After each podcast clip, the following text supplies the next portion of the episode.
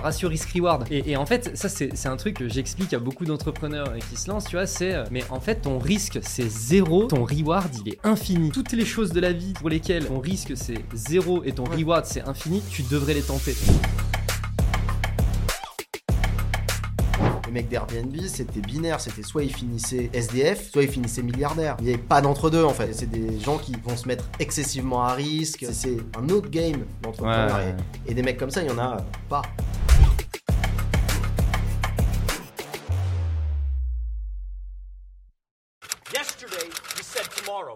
Just do it! Salut Arthur. Salut, ça va? Ça va? Et toi? Euh, Eh ben écoute, euh, aujourd'hui on va parler vibe. Évidemment, Good on va aussi exactement, on va aussi parler de ce qui s'est passé avant Ouais. dans ta carrière parce que tu as fait pas mal de trucs. Et en plus, tu es jeune, et donc Ouais. tu as fait beaucoup de trucs en étant jeune, et donc c'est- c'est plutôt intéressant. Euh, J'ai envie de parler du coup de business, d'être entrepreneur français et d'attaquer le marché US, Mm. Qui est quand même euh, une particularité assez intéressante. Way Combinator, tout ça, tout ça, parce que tu es passé par là. Euh, donc nous, c'est la première fois qu'on se rencontre, mais Bulldozer travaille avec Vibe. Tout à fait. Donc euh, ça c'est plutôt cool, Euh, ça fait plaisir de se voir en vrai. Ce que je peux te proposer c'est de te présenter, comme ça après moi je pourrais un peu, tu vois, dérouler le fil, parce que y a- je pense qu'il y a beaucoup de choses à dire, donc voilà. Tends-moi la perche, dis-moi, raconte-moi ton histoire. Bah, du coup, moi, c'est Arthur. Je viens pas de Paris, je suis en provincial. J'ai commencé très très tôt à entreprendre, même si c'est un bien grand mot quand j'ai quand j'ai commencé. Euh, globalement, euh, moi, je jouais beaucoup. Euh, ma mère trouvait que je jouais trop. Elle m'a dit, je te paye plus de jeux vidéo. Je dis bah ok bah du coup il suffit de faire 60 balles pour s'acheter un jeu vidéo. Ça a vraiment été le déclic en fait. Je viens pas du tout d'une famille entrepreneur ou truc comme ça donc donc ça, ça a été le déclic j'ai commencé à créer des sites, gagner un peu d'argent avec ça. J'ai fait, j'ai tout, j'ai eu toute une période un peu black hat euh, sur la partie euh, SEO euh, et tout ce qui va être spam, etc. Donc sur des trucs assez rigolos de bon bah quand t'arrives pas à monter sur un keyword, ben, l'autre option c'est de faire descendre les autres. Donc ça, ça, ça a aussi beaucoup développé mon mon, mon, mon côté en fait très débrouillard euh, et un, peu, sûr. un peu touche à tout quoi. Et malin. Euh, et malin, ouais, c'est ça en fait. Trouver des solutions, euh, enfin, rentrer par la fenêtre quand la porte est fermée, quoi. Exactement. Et euh, donc ça a, été, ça a été vraiment hyper formateur. J'avais un des plus gros réseaux de spam sur Twitter. Euh, je me rappelle, j'avais reçu, euh, parce que à l'époque, je savais pas ce que c'était un VPN. J'étais un peu naïf aussi. Euh, et donc, du coup, j'avais reçu par exemple un courrier d'avocat, un season disease de Twitter en disant vous arrêtez tout de suite ce que vous faites. Énorme. Euh, donc assez, assez rigolo. Et puis bah, du coup, moi je suis monté à Paris pour faire mes études d'informatique, parce que c'était le seul truc que je pouvais faire, euh, parce que c'était le seul truc que je maîtrisais un peu, euh, parce que bah, du coup je bossais pas beaucoup à l'école. Euh, et donc là j'ai fait, j'ai fait l'EPITA, avec d'ailleurs Choubam, que tu as Oui. Reçu il y a pas très longtemps. C'est là qu'on s'est qu'on s'est connus. Et en fait, pendant, pendant nos études, on, je faisais mes projets avec toujours la même personne. Et nous, on développait un peu des applis. Et on avait pas mal de gens qui nous demandaient bah, est-ce que vous pouvez nous développer une appli, etc. Et on s'est dit bah, go monter une boîte, euh, un peu en mode euh, agence de développement d'applis. Comme ça, on développera euh, les applis pour des gens. Mais bah, pour convaincre les gens, il faudrait quand même qu'on ait une vraie app à montrer pour dire bah voilà, on sait faire des apps. Et à l'époque, euh, 9gag était hyper populaire, en particulier à Epita. et donc 9gag qui est un lecteur de flux d'images humoristiques, etc. Et on s'est dit, bah, go faire une appli pour iOS. puis voilà quoi. Comme ça, on pourra montrer, puis ça nous amuse, c'est un truc qui nous intéresse. Et le truc a juste explosé direct. Je crois que le premier jour, de, le premier jour où on l'a mis sur l'App Store, c'était genre 15 000 téléchargements. Ah ouais. En fait, c'était genre juste 9gag était énormément recherché sur l'App Store, mais il n'y avait pas d'app. Ou en fait, les seules apps qui existaient, c'était des apps payantes. Mais sauf que bah, le lecteur moyen, il avait entre 16 et 22 ans. bah, il n'allait pas payer pour une app, etc. Bien sûr. Et donc, nous, on a mis ça. Et en fait, à partir de là, c'est ça a complètement, euh, complètement euh, explosé. Un million d'utilisateurs quotidiens. Je crois que on- un million d'utilisateurs quotidiens, 11 minutes par jour en moyenne par utilisateur. Donc, on, a, on faisait perdre à l'humanité 11 millions de minutes par jour. voilà. et un paquet d'impressions de pub, et ça va être important pour la suite. Et en fait, parce que donc, le truc grossit, 9gag avait failli nous racheter, finalement, ils nous ont pas racheté, ils ont créé leur propre appli, le truc enfin, était, était un peu en perte de, perte de vitesse, on décide de le vendre, et, euh, et en fait, donc on le vend, et à ce moment-là, on se dit, bah, franchement, on, on va pas juste prendre l'argent pour nous, on l'a super mal vendu par rapport à ce qu'on aurait pu vendre. Je pense que c'était une app qu'on aurait pu vendre peut-être 5-6 millions. Je crois qu'on l'a vendu pour euh, 200 000 ou 300 000 euros à la fin, tu vois. Genre. Mais Ah on était ouais. naïfs, genre. Enfin, Oui, bah t'es jeune et voilà. Naïf, et au vois. début, bah, Exactement. l'histoire, c'est j'ai voulu faire une app pour pas, montrer. déjà, moi, ça me paraît incroyable, 200 ou 300 000 euros Ah non, pour une app. J'ai laisse 19 tomber. j'ai 20 ans ou même 19 ans, Ah non, genre. complètement. Dinguerie, tu vois. Ah, c'est dingue. Euh, et, euh, et du coup, on se dit, bah, franchement, go tout remettre euh, et faire, une- faire une nouvelle boîte. Et en fait, sur, euh, sur l'appli, dans nos pubs, il y avait que des pubs pour Clash of Clans et Candy Crush. J'avais que ça. Et on se dit, c'est quand même dommage que sur des apps, il n'y ait pas des pubs un peu pour des belles marques, tu vois, des Ford, des trucs comme ça.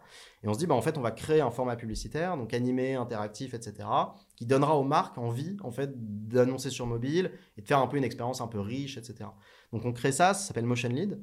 Euh, et puis, donc, on commence à signer, euh, anecdote assez marrante, euh, premier client, c'est Allociné.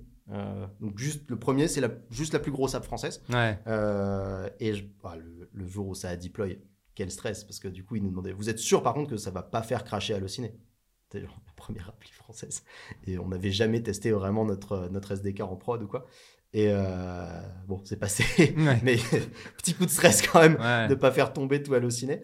Euh, et euh, donc on signe pas mal d'éditeurs et puis là on se dit bah en fait nous on lisait Hacker News donc qui est le blog de- du Y Combinator.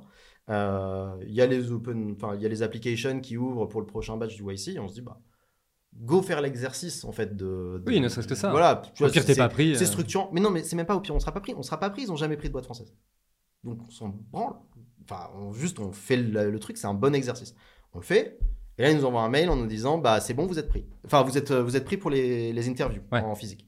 Donc euh, on se dit bah cool. En plus, ils te payent les billets d'avion. Ouais, en plus, il paye. Ouais. Voilà, donc euh, tu te dis, bah cool, voyage gratos aux US. euh, en plus, on avait pas mal de gens qu'on connaissait là-bas, et puis on avait, euh, on avait tous euh, aussi étudié, fait une- un summer camp à, Berkeley. Et donc, on se dit, bah, on va là-bas une semaine, on voit un peu aussi nos partenaires de pub qu'on avait, qu'on avait là-bas. On se fait une semaine, et puis bon, dernier jour, ah ouais, au fait, faut qu'on aille faire les interviews du YC. Et, et on arrive, on arrive là-bas, donc à Mountain View, et là, on voit plein de gens full stressés avec des notes, ils avaient tous regardé les, tous regarder les questions sur internet que le YC pose et tout. Ouais. On n'avait rien préparé parce que de toute façon, on sera jamais pris. Il y a no way qu'on soit pris. Ils ont jamais pris de boîte française. Et, euh, et donc, du coup, on y va, on passe le truc. Et en plus, on leur dit à moitié qu'on n'a pas envie de venir. Ils nous demandent dans, la, dans les questions, ils nous disent Ouais, mais vous allez faire comment? Vous êtes en France et tout. On leur dira Bah. euh, Il y en a deux qui vont rester parce que eux étaient chauds pour rester, mais on a aussi le business en France. Euh, donc je disais, bah, moi par exemple, je, vais, je viendrai une fois par mois. Et voilà, ils me disent non, non, mais en fait, vous n'avez pas compris, c'est YC ici. Genre, vous faites les trois mois full time sur place et tout. Et on leur dit, ouais, c'est pas trop quoi.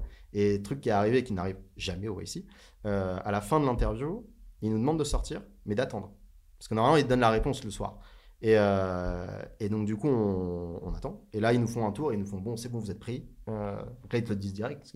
voilà. Ils disent par contre, en fait, il va falloir venir tout le temps quoi. Euh, et bon, bah, du coup, on était là. C'était trop bizarre parce que, en fait, c'est dans deux semaines, ça commence. Euh, vous devez être installé aux US. Ouais. Et nous, on n'a rien prévu du tout. Ouais. Genre, nous, on est là, en- de toute façon, on n'allait pas être pris, quoi. Ouais. Bon, bah voilà. Donc, euh, du coup, euh, c'est comme ça qu'on a fait le YC. On pourra, on pourra après un peu parler du, parler du YC parce que c'est quand même hyper intéressant.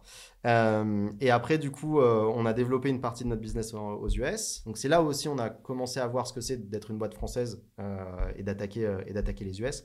C'était plus dur en 2014. Spoiler alert, c'était plus dur en 2014 qu'aujourd'hui. Euh, je pense que l'Europe et la France a fait un bon travail quand même de. Ok, on fait quand même des boîtes sérieuses, quoi. Euh, Oui, les. Européens, c'est pas, c'est pas le tiers-monde. Euh, on fait. Enfin. avec tout le respect que j'ai aussi pour Oui, le tiers-monde, font des belles boîtes, mais voilà, c'est comme ça qu'ils nous voyaient quand même. euh, et maintenant, ça va beaucoup mieux. Et donc on revient en France. on devait se faire racheter par une très grosse boîte et pour beaucoup, beaucoup, beaucoup d'argent. On va jusqu'au bout du bout du bout du process. euh, tout allait bien et du jour au lendemain, plus de réponse. Euh, on se fait, euh, enfin, tout s'arrête. Ils nous disent plus de deal. Vous connaissez d'autres boîtes qui devaient se faire racheter aussi. On les appelle. Vous avez des news et tout Pareil, ils nous disent bah non, tout est fini, machin. Trois jours après, le stock de la boîte fait div 2, genre en one day. En fait, ça, avait, ça allait péter. Et là, ça a été très dur. On pourra reparler aussi de, bah, des process M&A et compagnie. Euh, mais donc du coup, ouais, on se fait euh, donc euh, le deal drop. Et donc là, tu repars. Et après, un an plus tard, on s'est, on s'est fait racheter par une boîte qui s'appelle Addictive, donc qui est spécialisée dans le retargeting sur, sur mobile, pour justement créer leur offre mobile, parce qu'à l'époque, ils n'en ils en avaient pas où je fais deux ans d'earn-out donc chez eux, où je gère toute la partie, toute la partie mobile. Et je pars au bout de deux ans pour créer donc Kimantix, donc qui était une solution de ciblage publicitaire par du mot-clé très orienté performance. On a mis un an et demi, deux ans à développer la techno. Euh, on avait levé avec, euh, avec des, BA et des fonds. Euh, et quand on lance, le truc a très vite explosé. Première année, on fait 5 millions de chiffre d'affaires. Enfin, c'est allé très vite. Croissance folle. Et puis, le Covid. Et nous, on bossait que avec des grosses marques. Notre plus gros secteur, c'était l'auto. Donc, du jour au lendemain, on fait sur le mois du Covid, on avait perdu, je crois, 90% de notre CA. Donc là, tu fais fuck. et, euh, et là, en fait, ça nous a aussi forcé à nous diversifier, à truc et machin. Au final, on fait quand même une très très belle année. Deuxième année, première année 5 millions, deuxième année 8 millions, 5, 9 millions. Ah oui, quand même. Enfin, on s'en est bien sorti. Ah bah c'est clair. Mais wouh Petit stress, la vie d'entrepreneur. Et La vie d'entrepreneur pendant le Covid. pendant le Covid, c'est ça. Mais, mais en fait, ce qui est marrant, c'est que du coup, on s'était concentré sur euh, une activité de service. En fait, on voulait pas du tout faire ça. Nous, on est des- avec Franck, euh, donc mon associé, on est des mecs du product. Oui. Euh, et en fait, faire du service, on déteste ça. Alors, ouais, ça faisait de l'argent, mais juste, on n'aime pas ça. Euh, et donc, fin 2020, euh, 2021, on se dit, bah, en fait, on va faire une plateforme, euh, parce que c'est en fait ça qu'on voulait faire initialement, euh, mais le Covid a changé un peu les plans. Ouais.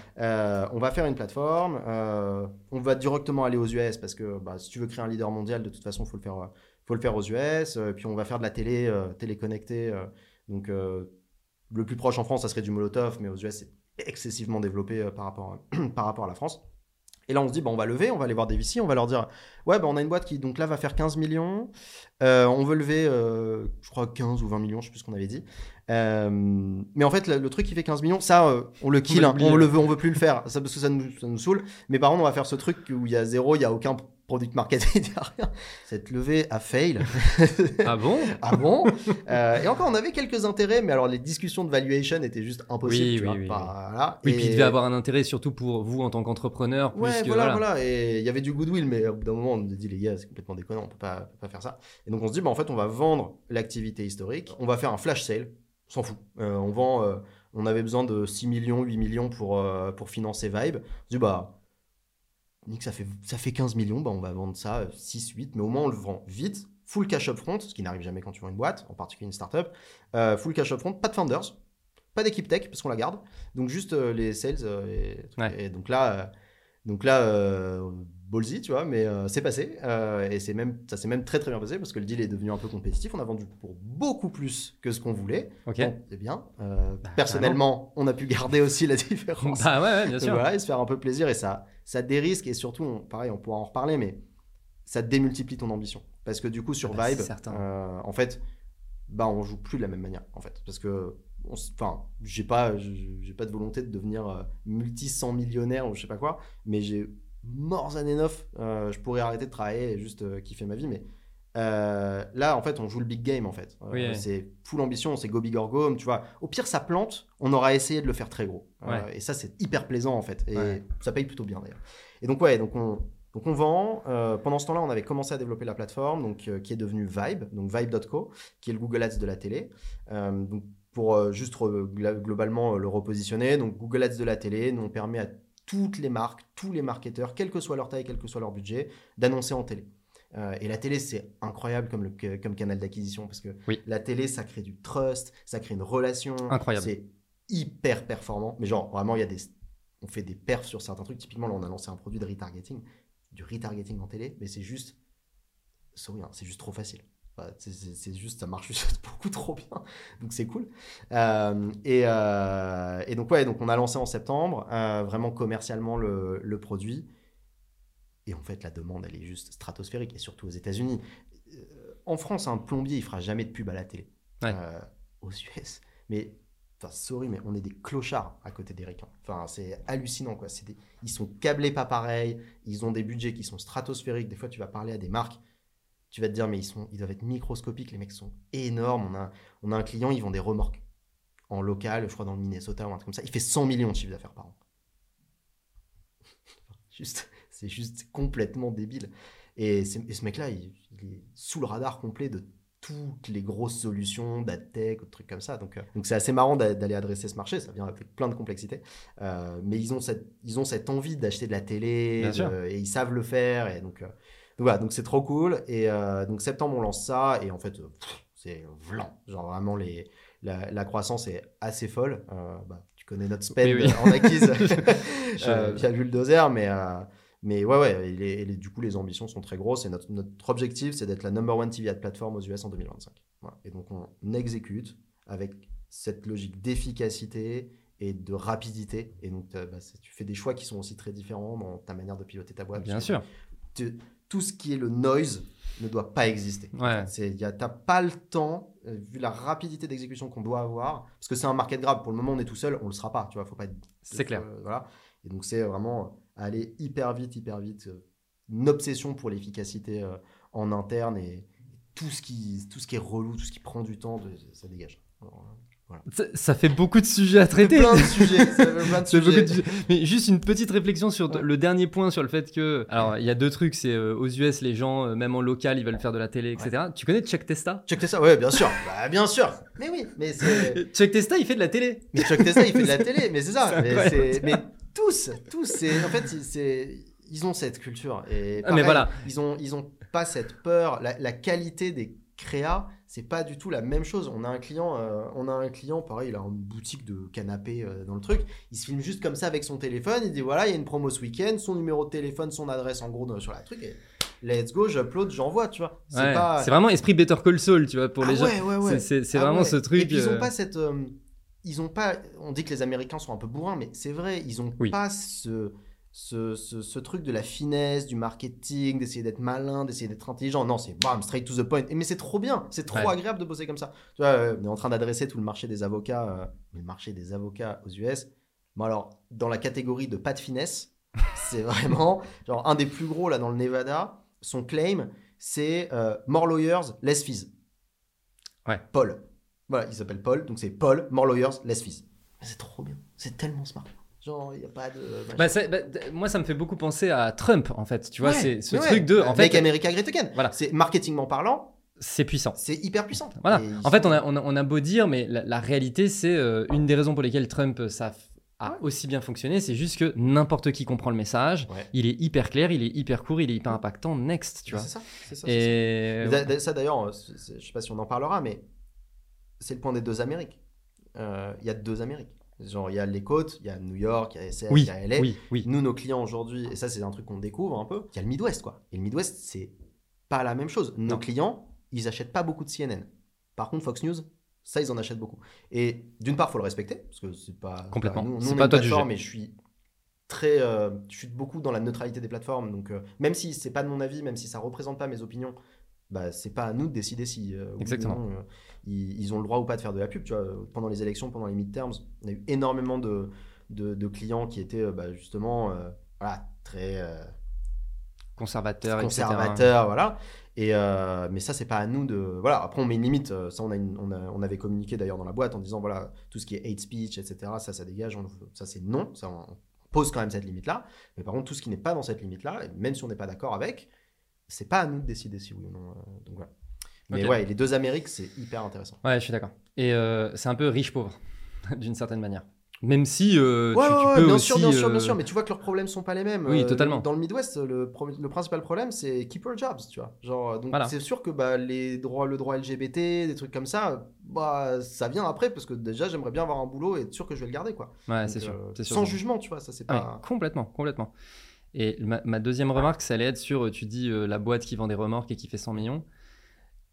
Quand on est dans le microcosme startup, euh, tu Ouais. vois, euh, en fait, on peut, on, on peut facilement oublier que ces business-là, ils existent. Non mais, non mais alors, moi je déteste le milieu des startups, je suis désolé, hein, mais je, je vais, être- je vais être très franc, on est nuls.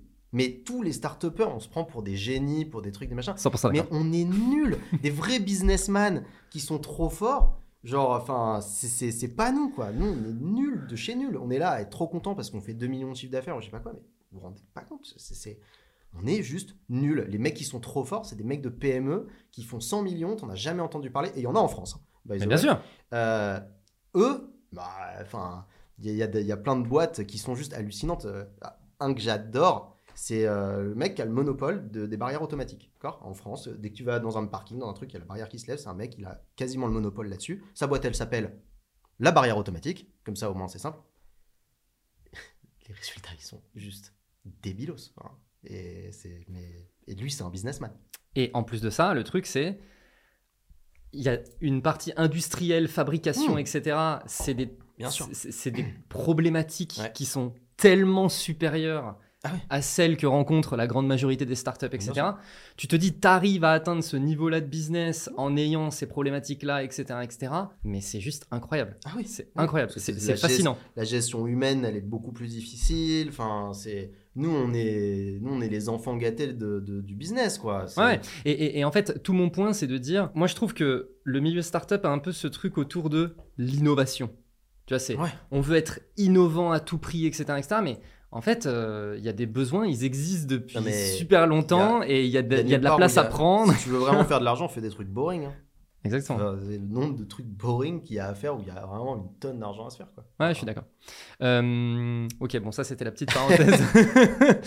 si on revient sur le parcours. euh, donc toi, tu as un profil plutôt techos. Ouais, tout à fait. Et aujourd'hui, tu fais toujours de la tech. Pas du tout. Non, pas du tout. Non, non, j'ai Donc- complètement. J'ai jamais bossé en fait. euh, Enfin, j'ai jamais euh, dev en réalité professionnellement. Tu vois. Mais du coup, tu connais les problématiques. Ouais, je Mais comprends. Mais en fait, tu es parti de là et ensuite tu t'es orienté vers le business et ça te permet de piloter de la tech, mais ça. de faire du business. C'est ça. En fait, moi, je suis un. Alors, je, je dev de temps en temps pour de la grosse, par exemple, pour, pour faire des scripts, des trucs comme ça. Mais euh, tu vois, le niveau de tech qui est nécessaire, par exemple, chez nous, parce qu'on fait du temps réel, c'est des dizaines de milliers de requêtes par seconde qu'on reçoit d'enchères, où on doit. Plein de complexité, ça, je suis absolument incapable de, de faire des, de faire des trucs comme ça. Par contre, je comprends quand même ce que c'est. Enfin, j'ai- cette culture, si tu veux, autour de ça. Je lis encore énormément, c'est juste que je le pratique pas. Je vois assez bien la théorie, mais ce qui permet de communiquer et aussi de savoir ce qui est réaliste, pas réaliste, tu vois, dans, dans les développements qu'on va faire et, et- et- et de faire une guidance sur la partie product euh, sans que ce soit euh, complètement, euh, Oui, bien sûr. complètement n'importe quoi. Mais après, ouais, sinon, moi, c'est vraiment sales and marketing euh, que, que je pilote. Euh. Et moi, ce qui me plaît le plus, c'est le marketing. Ok, comment t'as appris? Street smart. enfin, je sais pas si je suis smart, mais la street, quoi. Enfin, c'est. Bah, je sais pas, il faut vendre des trucs. Bah, vas-y, on va apprendre à vendre des trucs, tu vois. Donc, euh, donc c'est vraiment euh, De la pratique. de la pratique, euh, Tester la lecture trucs. sur Twitter, sur trucs, mais ouais, ouais, sur YouTube, je consomme beaucoup trop de YouTube, euh, mais voilà, ouais, c'est juste de la pratique, de la pratique, de la pratique. Je, je suis quelqu'un qui a énormément de bias for action.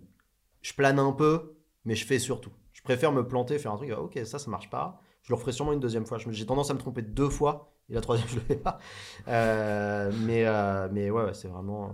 euh, Ouais. Je crois que je suis un peu comme ça moi aussi. Ouais, il faut que je me trompe deux fois. Je moi, je crois que c'est un peu ça aussi le, le truc, tu vois. C'est bon, attends, c'était peut-être juste un coup de malchance. ça, Non, c'est vraiment pas de la malchance. c'est ça. Doit confirmer le truc. ouais, voilà, c'est ça. YC, parlons un peu de YC. Alors, en off, tu me disais que votre coach c'était Sam Altman. Ouais, notre mentor, c'était Sam Altman. Voilà, euh, mentor, pardon. Ouais. Euh, Sam Altman, qui, du coup, à cette époque-là, n'était pas l'entrepreneur qu'il est aujourd'hui. Mm. Là, en ce moment, il est un peu en train de se venger, en fait, de, Ah ouais. de son parcours entrepreneurial. Donc, pour les personnes qui connaissent pas Sam Altman, c'est celui qui est le CEO de OpenAI euh, en ce moment, donc euh, derrière ChatGPT, etc., etc. Donc, il, il a, il a sa revanche. Mais, mais du coup, comment ça se passe? Enfin, parce qu'en plus de ça, tu me disais que vous, par rapport à votre business, ça n'avait pas non plus été game changer. Non. Qu'est-ce que tu peux dire des coulisses de, de ce truc-là? Le YC, je vais, je vais pas mal en parler parce que déjà, il y a un truc qui est très pour nous, en soi, de, de- de- contextuellement, de, par rapport à notre boîte. Donc, nous, on faisait de la pub. Le YC, c'est très bien quand tu fais un produit ça, c'est très bien quand tu fais un produit, tu vois, pour les devs, ou des Consumer, trucs comme ça, ouais. consumer. Mais dans notre cas, ça nous a pas trop aidé. Euh, même si ça t'apporte de la structure, ça t'apporte de l'ambition, tu vois. Ils arrivent, tu, premier jour, ils te disent, euh, vous êtes les boîtes les plus regardées des États-Unis. Voilà. Ça, c'est dit, et puis maintenant on continue. Donc il, il- il- il te, il, te, il te pousse, tu vois, sur, sur, sur cette ambition et, et il te donne plein de conseils. Mais c'est pas une silver bullet. C'est-à-dire que c'est pas ça qui va faire que ta boîte euh, va réussir. C'est pas parce que tu as fait le YC que d'un coup ta boîte va valoir 100 millions. Y a plein de boîtes du YC qui plantent. euh, Oui. Enfin, plein. Mais c'est vrai qu'il y a une catégorie quand même de, de- de boîtes où euh, ça t'aide à 12 millions de pourcents. Tu vois, on était en même temps qu'Algolia. Euh, Algolia, c'est sûr que pour, pour eux, c'était bah, papa, maman, l'enfant chéri d'Hacker News en plus. Donc voilà, enfin, là, rien à dire. Pour eux, c'était juste trop bien. Nous, euh, le YC nous a pas trop aidé, tu vois, commercialement, parce que bah, ils n'avaient pas particulièrement de contact dans l'advertising. Ils nous ont un peu aidé parce qu'ils avaient une, une très grosse boîte qui était passée par le YC qui faisait du gaming. Donc ça nous a permis de bosser avec eux assez rapidement. Mais voilà. Euh, moi, j'ai pas, euh, tu vois, à refaire. Est-ce que je referai le YC Non. Avec tout le respect et tout le. tout- Bien sûr. tout- voilà. Mais c'est juste, dans mon cas, aujourd'hui, je le, re- je le referai pas. Demain, je monte un SaaS euh, pur, euh, tu vois, un truc de DB ou un truc comme ça. Ouais, je ferai peut-être le YC. mais, mais sur mes créneaux aujourd'hui, euh, beaucoup moins. Non, mais c'est intéressant d'avoir ce feedback-là parce que c'est vrai que les personnes qui ont jamais fait YC, Ouais, c'est euh, le Graal, machin, le truc. tu vois, c'est- en fait, bien évidemment je ils pense- misent sur leurs rêves qui ont fonctionné et machin. Ouais, et en fait, et tu de- te rends compte que beaucoup des plus belles refs, elles sont anciennes. Et en fait, le YC a beaucoup grossi. Euh, YC, ça reste. C'est un fonds d'invest, enfin, à la fin, tu vois. Ah, bien Donc, sûr. c'est un numbers game, donc euh, il déploie partout. Euh, je suis pas sûr aujourd'hui qu'il surperf tant que ça. euh, par rapport à avant. Tu vois, avant, euh, sur les premiers batchs qu'ils ont fait, tu tapes Dropbox, Airbnb. euh, machin, enfin. Ouais, Stripe. La Stripe. Non, non, mais il y en a, tu vois, il y en a, il y en a tellement, tu vois. Là, ils, étaient très forts. C'était vraiment l'équipe core du YC. En temps, le YC a beaucoup évolué. Donc, ça reste une excellente structure, encore une fois, mais je pense que c'est c'est overhyped par rapport à ce que c'est réellement, tu vois. Mm. Euh, même si si t'es pris au YC, globalement, vas-y, quoi. Enfin, il n'y a, pas de- y a pas trop de débat là-dessus. Mais faut pas non plus s'attendre à un truc incroyable euh, qui va, qui va révolutionner ta vie, quoi. Et encore, toi, tu l'as vécu en physique et Ouais. maintenant, c'est à distance. C'est fou la distance? Je, crois- je crois que c'est fou la distance maintenant. Ouais. ouais, nous on avait les dîners, on avait les trucs où on devait y aller pour les sessions de mentoring, justement avec Sam. Enfin, ouais. Et donc, Sam? Ah bah ouais, parce que je te disais juste avant. Sam, c'est, et je le dis du coup depuis 2014, c'est la personne la plus smart que j'ai rencontrée de ma vie. C'est simple. C'est juste, il, le, premier meeting qu'on avait fait avec lui, on présente Motionly dans vraiment en trois phrases, mais c'est elevator pitch, on rentre même pas dans les détails. Il avait tout compris. Genre, mais tout, il avait décortiqué la totalité de notre business et il nous l'a réexposé en nous réexpliquant les. Enfin, genre, juste mind-blowing, quoi. C'était c'est la claque, euh, la claque intersidérale. C'est vraiment, c'est comme si je te disais, bah Vibe, c'est le Google Ads of TV, et que tu- après, pendant 10 minutes, tu m'en parlais, tu m'expliquais ce que je faisais pas bien, ce que je faisais bien, ce que je dois faire, ce que. Enfin, t'es là, tu fais, what? Genre, mais t'es avec nous depuis le début ou genre? Donc, euh, ouais, ouais, non, c'est assez, euh, assez bluffant. assez bluffant, ouais. Et à ton avis, qu'est-ce qui explique. qu'est-ce qui fait qu'il il est aussi smart? J'en sais rien. Non, mais tu vois, enfin, je pourrais essayer de te donner une, ré- une réponse très intelligente ou quoi. Euh, si, il y a quand même deux, trois trucs. Euh, je pense qu'il y a l'empathie, c'est-à-dire il, se met en toi, quoi. Genre, c'est vraiment. euh, et il devient toi et il comprend tout. Et je pense que ce côté d'empathie, qui est d'ailleurs un, un truc que, que- que j'aime beaucoup, parce que dans le marketing, typiquement, c'est hyper important, le customer empathy. Complètement d'accord. en fait, il arrive à complètement comprendre euh, des problématiques, à, les, euh, à rester en surface et dans les endroits où il faut y aller, blanc, tu vois, euh, plonger très très deep en fait sur, sur des sujets. Et voilà. Mais il est un peu bizarre, hein.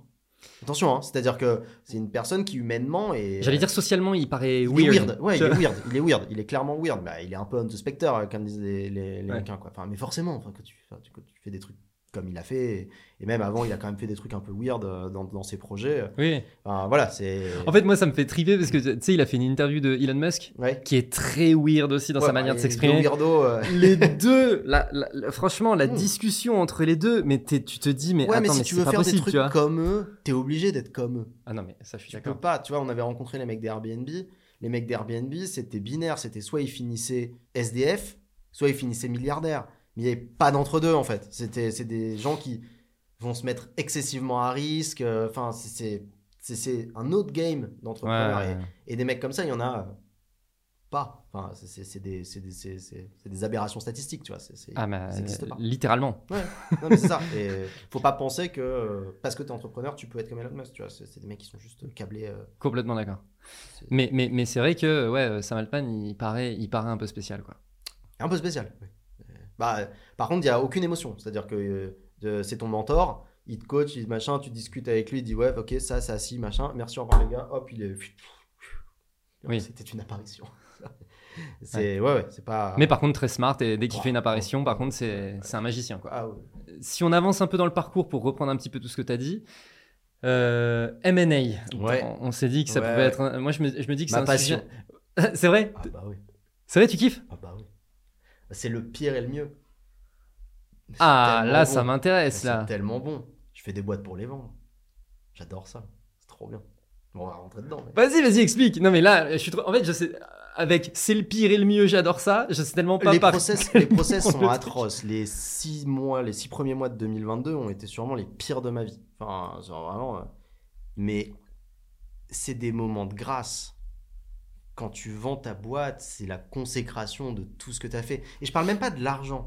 Parce que, franchement, euh, encore une fois, euh, je suis.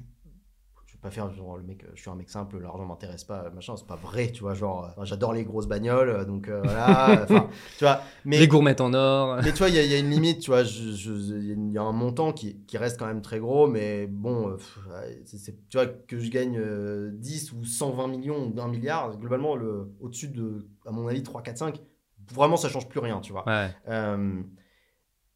Mais ouais, c'est un état, c'est, c'est, incroyable ces moments parce que c'est des moments qui sont tellement stressants. Il y a, une intensité dans ces moments-là qui est folle en fait. Le jeu est dingue, genre et le MNE, je souhaite à tout le monde de vivre ces moments-là, tu vois, parce que tu vois, et donc j'ai fait dans ma vie, donc euh, même Reader, il y avait eu deux process de MNE sur euh, sur euh, Motion Lead. Euh, un process euh, donc sur euh. Ça, c'est ceux qui sont allés euh, entre guillemets au bout. Parce qu'après, tu as toujours des discussions, et ça, on pourra en parler aussi de comment vendre ta boîte. Et ta, boîte, tu la vends 5 ans avant. Euh, Vibe, il n'y en a pas, mais tu vois, on est contacté. Je pense j'ai deux calls au moins par semaine avec des mecs de MNE qui viennent parler. gna gna. Pour le moment, là, on leur dit on peut pas vendre et on est très bien dans notre coin. Mais merci pour l'intérêt. Mais ouais, et, en fait, c'est les pires et les meilleurs moments parce que voilà, tu as cette intensité et euh, tu as le reward à la fin. Le endgame, il est fou. Euh, donc, ouais, je sais même pas par où commencer tellement le sujet est vaste. Euh, parce que déjà, tu es entrepreneur, globalement, tu es un start-upper, tu pas préparé à ça euh, parce que c'est des niveaux de complexité. voilà, c'est les avocats, et puis c'est les vrais avocats. Là, c'est les gros avocats, c'est des gros documents, etc. Donc, c'est c'est beaucoup de reviews. Il faut, être, faut être prêt globalement quand tu vas vendre ta boîte et quand tu commences vraiment un process M&A. Euh, faut être prêt à. Globalement, c'est six mois de ta vie, tu vas faire que ça. Ta boîte, elle est stoppée. Genre, euh, ta boîte, Ah ouais, carrément. Ouais, ta boîte, elle est stoppée. Genre, ta boîte, elle est stoppée parce que vraisemblablement, t'es pas. euh, beaucoup de boîtes vont pas être euh, avec euh, 350 personnes, mais même, t'as t'as plus le leadership qui est exactement là parce que le leadership, il est focus sur le, sur le process. Donc, ta boîte, elle- globalement, elle va continuer à, à avancer, mais euh, attends-toi à ce que tu aies un peu de décroissance, par exemple. Oui. Euh, Oui, parce que toi, en plus, tes yeux, ils sont orientés vers la sortie. Donc oui. forcément. euh, bah oui. Et puis c'est très compliqué en interne aussi, tu vois, de- Ah, parce sûr. que tu peux pas le communiquer aux employés Bien sûr. directement, tu veux les protéger, tu veux être sûr que tout se passe bien. Donc, C'est très compliqué, euh, très compliqué à gérer.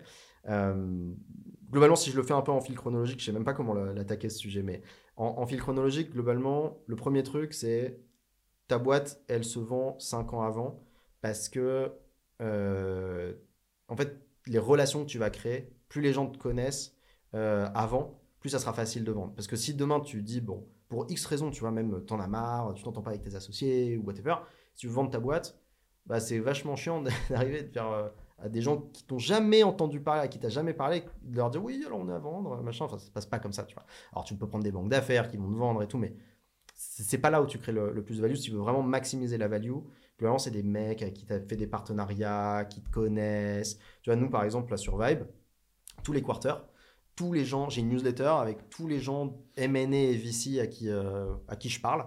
Euh, tous les quarters, je leur envoie un report de la boîte. Donc, euh, avec nos chiffres shiny, hein, parce que j'ai pas d'obligation de reporting, hein, je suis pas une boîte côté, je dis ce que je veux. Euh, C'est sûr. donc, euh, les chiffres shiny, les trucs, les machins. Mais et- t'en as pas mal des chiffres génies, donc tu peux te Ouais, permettre. les chiffres sont très shiny de base, donc euh, ça, ça va. J'ai pas besoin de planquer des trucs. j'espère que je du bois, j'espère que ça va rester comme ça, mais voilà. Mais ouais, donc du coup, tu, tu leur envoies ça, tu les tiens au courant, tu, tu les rencontres. À chaque fois que je vais aux US, si je suis à New York par exemple, je vais essayer d'en rencontrer 3-4, tu vois, pour, pour discuter avec eux. C'est hyper important parce que, un, tu crées de la hype, euh, eux suivent aussi, tu vois, ça, leur permet de, de se dire au fur et à mesure. euh, bah ok mais en fait si jamais euh, on a Vibe on pourrait l'intégrer comme ça dans la boîte. Si jamais un jour dans leur process de M&A ils se disent bah, on a envie de racheter une boîte, bah, on va pouvoir le, on Vibe ça, ça fit très bien parce qu'on les connaît bien. Donc ça, ça c'est bien. Ça moi je l'ai pas fait sur mes boîtes précédentes. Donc ça a toujours été des process de vente un peu plus laborieux, tu vois. Euh, et c'est un des trucs où je me suis dit bon voilà Vibe maintenant on le fait ça. je- par contre je le, je le fais. Je sais plus qui m'avait dit de faire ça, mais euh, mais globalement, euh, enfin Quentin aussi notre notre CEO, Head of Operation. m'avait dit ça, il faut vraiment qu'on le fasse. On l'avait pas fait sur GameTech, donc là on le fait sur live. Donc ça c'est le premier truc. Après, tu vas avoir des approches, tu vas avoir des touches. Tu vois, il y a régulièrement des mecs qui vont venir te voir et tout. L'erreur du jeune entrepreneur, c'est de se dire ça y est. Bon, ça y est. Il y a vraiment, je pense, ça doit être quoi, 5% de chances qu'une discussion aboutisse. Euh, Mm. Donc là, tu vas parler à beaucoup de gens. Il y a beaucoup de gens qui vont venir te parler en te disant oui, on aimerait vous racheter, nanana. Il y en a plein qui sont pas sérieux, il y en a qui viennent pêcher de l'info, il y en a qui. Faut les faire, faut les faire les discussions comme ça. T'es- Mais euh, faut pas s'enflammer en fait. C'est le, c'est, c'est le truc le plus important. Faut pas se dire ça y est, on l'a vendu.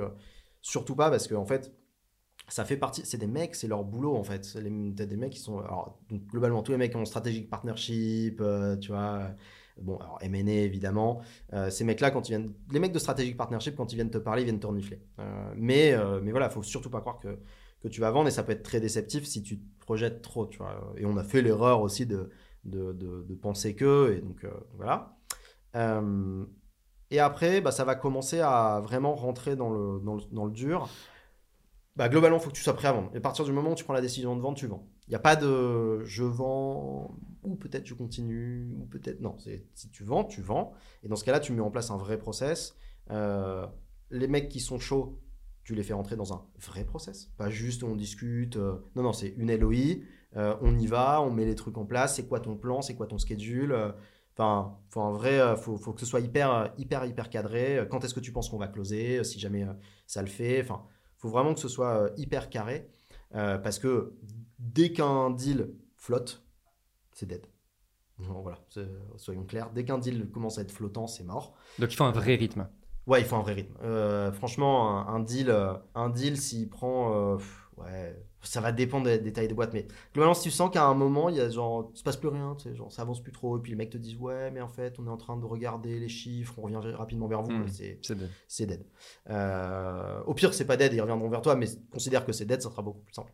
Euh, et passe à, passe à autre chose. Faut pas avoir peur de passer à autre chose euh, sur ces trucs-là. Et puis après, ben, mettre de la compétition. hein. Euh, c'est là où, et c'est là où il faut être. Là, là c'est du, là c'est du, c'est du, c'est c'est fin là. C'est là, c'est de l'orfèvrerie. C'est parler à des gens, leur dire oui, mais on n'est pas en process, mais tu vois, enfin c'est. Faut être malin. Faut, faut être très malin sur, euh, sur la manière dont, dont tu vas gérer ça. euh, euh, le marché est petit aussi, donc euh, tu vois, faut, faut pas non plus froisser les gens, faut pas être irrespectueux, faut pas être, je pense, faut pas être loupard, tu vois, dans le truc, faut pas être greedy. Complètement. ça, faut être, faut, faut vraiment être très très clean. Pareil, hein, dans un process quand tu vas partager des chiffres, transparence à 100 000 Euh, les, c'est- c'est- les mecs qui vont te racheter, ils vont tout regarder, sauf s'ils sont nuls. Bon, ça c'est un autre sujet. Si tu te fais racheter par des mecs nuls, euh, tant mieux pour toi, et qu'ils n'ont pas vu des trucs, mais ils vont tout décortiquer. Donc ils vont savoir. Et si jamais ils le voient pas, à un moment ça va péter et ça va se retourner contre toi anyway. Donc soit full transparent upfront. S'il y a un gros caca au milieu de la boîte, montre-le. tu vois, dis-leur ça, c'est- ça, ça pue. Mais toutes les boîtes ont des trucs, Des trucs qui puent, bah, bien Donc, sûr. Enfin, ou alors sinon tu serais, tu serais en train de te vendre 2 milliards 5, tu vois. Donc euh, bah ouais, il y a des trucs qui puent, c'est normal. Enfin, c'est- c'est- startup, c'est c'est le concept, c'est vrai que c'est le concept. c'est le concept même. Il y a des trucs qui puent quoi. Et donc, euh, donc du coup, c'est hyper important d'être transparent et upfront, genre euh, dérisquer tout de suite le deal, parce qu'en fait c'est toujours le même truc. C'est si t'as fait 3 mois, 4 mois de deal et qu'après, genre on te dit bah ah ouais mais en fait ça ça pue, ça on vient de le découvrir. Enfin, tu vois, tu break complètement le trust. Et en fait c'est qu'une question de trust. Un, deal. Donc, euh, donc tu as ça. Euh, et euh, ouais, tu vas passer beaucoup trop de temps avec des avocats. C'est éreintant. Donc, essaye de bosser avec des avocats que tu aimes bien, au demeurant, ça, sera, ça rendra le truc un peu plus agréable. Pas agréable, hein, mais un peu plus agréable. Tu vas saigner de la red line toute, la, toute la journée. Euh, tu vas pas beaucoup dormir euh, parce que tu es très stressé. Et, euh, et puis, bah, Inch'Allah, ça se déroule et ça close et, et tout le monde est content. Et après, bah, vraisemblablement, tu vivras pas le truc où, comme nous, on a réussi à faire un deal où, globalement, nous, c'était pas de founders. out, ouais. Voilà, donc on n'a pas eu d'earn-out, on n'a pas eu quoi que ce soit là-dessus. Enfin, je l'ai, mais je l'ai fait par exemple chez, chez Addictive. Et pendant deux ans, tu as un earn-out. Et si tu es un vrai entrepreneur, bah, c'est chiant, en fait. Parce que Bah c'est ouais, plus ta boîte. Et c'est ce qu'on appelle la prison dorée. euh, bah en fait, tu dois rester parce que sinon tu laisses quand même de l'argent sur la table et bah, t'as pas trop envie de le faire. Euh, mais, mais à la fin, ça peut être un peu marrant au début, mais t'en as très très très très vite marre. C'est-à-dire que je- au bout d'un an, vraiment t'en as ras le bol. Genre, c'est, je pense qu'un an c'est le grand max en réalité, euh, sauf si la boîte est trop trop cool et il y a évidemment des exceptions. Euh, mais, euh, mais ça, il faut pas, faut pas l'idéaliser quoi. Et tu vois, chez Addictive, les founders et la plupart des gens de l'équipe, maintenant c'est des méga potes. Mais à la fin, juste, je suis entrepreneur, j'ai monter des trucs à moi, quoi. Genre, enfin, et donc tu repars. Ouais, forcément. Et tu repars pour la souffrance. Vu que tu as monté pas mal de projets, ça m'intéresse aussi de savoir, euh, toi, c'est quoi ton process de lancement de boîte? Parce que tu en as quand même lancé pas mal. Et Ouais. toutes tes boîtes ont quand même plutôt bien fonctionné. ouais. Non mais voilà, enfin en tout cas, Ouais, tu vois, c'est, enfin, je veux dire, l'entrepreneuriat, tu vois, c'est, euh, c'est quand même un truc, euh, la majorité des entrepreneurs ratent des boîtes. Ouais. Toi, tu en as monté plusieurs, elles ont toutes Ouais. fonctionné. Donc, Ouais, ouais. tu fais partie de l'anomalie statistique, tu vois. Ouais. Et, et donc, euh, je me dis, tu dois forcément avoir un petit process, tu vois. C'est, c'est quoi le focus principal que tu as quand tu te lances? Oh, déjà, avec qui je vais monter la boîte? Ok 100%. C'est le premier truc. C'est- Mais de la même manière que le YC va chercher des founders, de la même manière que plein de, de- de- de fonds en, en early stage vont en fait parier sur les founders et pas Bien sur sûr. le, le projet. Euh, Il y a plein de gens qui disent ça, c'est le truc euh, qui est devenu classique, mais euh, une bonne idée avec une mauvaise exécution, bah en fait, euh, en fait l'idée elle vaut rien en réalité. Parce que ton idée de départ, c'est rarement exactement celle de la fin. Tu- tu- Tout à fait. tu, tu fais le, le- le end product sera souvent assez éloigné. euh, pas forcément non plus, euh, tu vas pas faire un pivot à 90 degrés, mais il va être différent. Donc, globalement, euh, les personnes avec qui euh, je vais travailler, est-ce que j'ai envie de travailler avec eux Euh, Et faut que je m'entende très très très très bien avec eux, que j'ai vraiment très très très envie de travailler avec eux, mais que ce soit pas mes meilleurs potes. Parce que tu bosses pas bien avec tes potes. Euh, le, avec Franck, qui je pense est le meilleur founder avec qui j'ai bossé, et je pense qu'on est le couple parfait. Euh, ce que je dis, notre force, c'est qu'on est super fort à pas être d'accord. Ouais. Et en fait, avec Franck et en open space, je pense qu'il y a des, il y a des, il y y a certains de nos, nos- nos team members, ils doivent, des fois, ils doivent se dire, ça y est, la boîte elle est finie, quoi. Parce que des fois, on, on peut être vraiment hyper virulent sur un truc de product. Tu vois, là, euh, on veut changer un truc dans la manière dont on présente le targeting hier dans l'open space. Et puis tu sais, ça commence en mode cool, genre ouais, mais je pense qu'on devrait faire ça. Et puis tu sais, le ton monte, et puis mais non, c'est pas comme ça, et machin. Et, et, et en fait, on joue pour la boîte. On s'en fout de notre ego. J'ai zéro ego. Euh, j'ai vendu de la pub en agence, donc j'ai zéro ego. Euh, donc, euh, donc ouais, en fait, j'ai pas d'ego. Je m'en fous d'avoir tort. Je veux juste ce qu'il y a de mieux pour, pour Vibe. Et bah, en fait, c'est hyper important d'être super fort à pas être d'accord avec ton copain. Ouais, je parce suis que déjà tu peux te le dire facilement tu peux te Oui. dire bah, non c'est- non pas je suis pas d'accord avec toi euh, et voilà par contre voilà pourquoi pas de frustration pas de claquage de porte c'est par contre quand on commence une discussion comme ça elle se finit pas tant qu'on n'est pas arrivé à une conclusion qui est soit j'ai tort soit t'as tort soit euh, on avait tous les deux un peu raison et on trouve y a en fait il y a un middle ground. Euh, et c'est tout. Et après, on est trop content. Tu vois, euh, j'ai un message de Franck euh, là qui me dit Ah, ah, c'était trop cool la discussion hier. Tu vois, vraiment, on est trop content quand on a fini cette discussion. Mais quand pendant la discussion, tu te dis Mais les mecs vont plus jamais bosser ensemble, ils vont se taper dessus, quoi.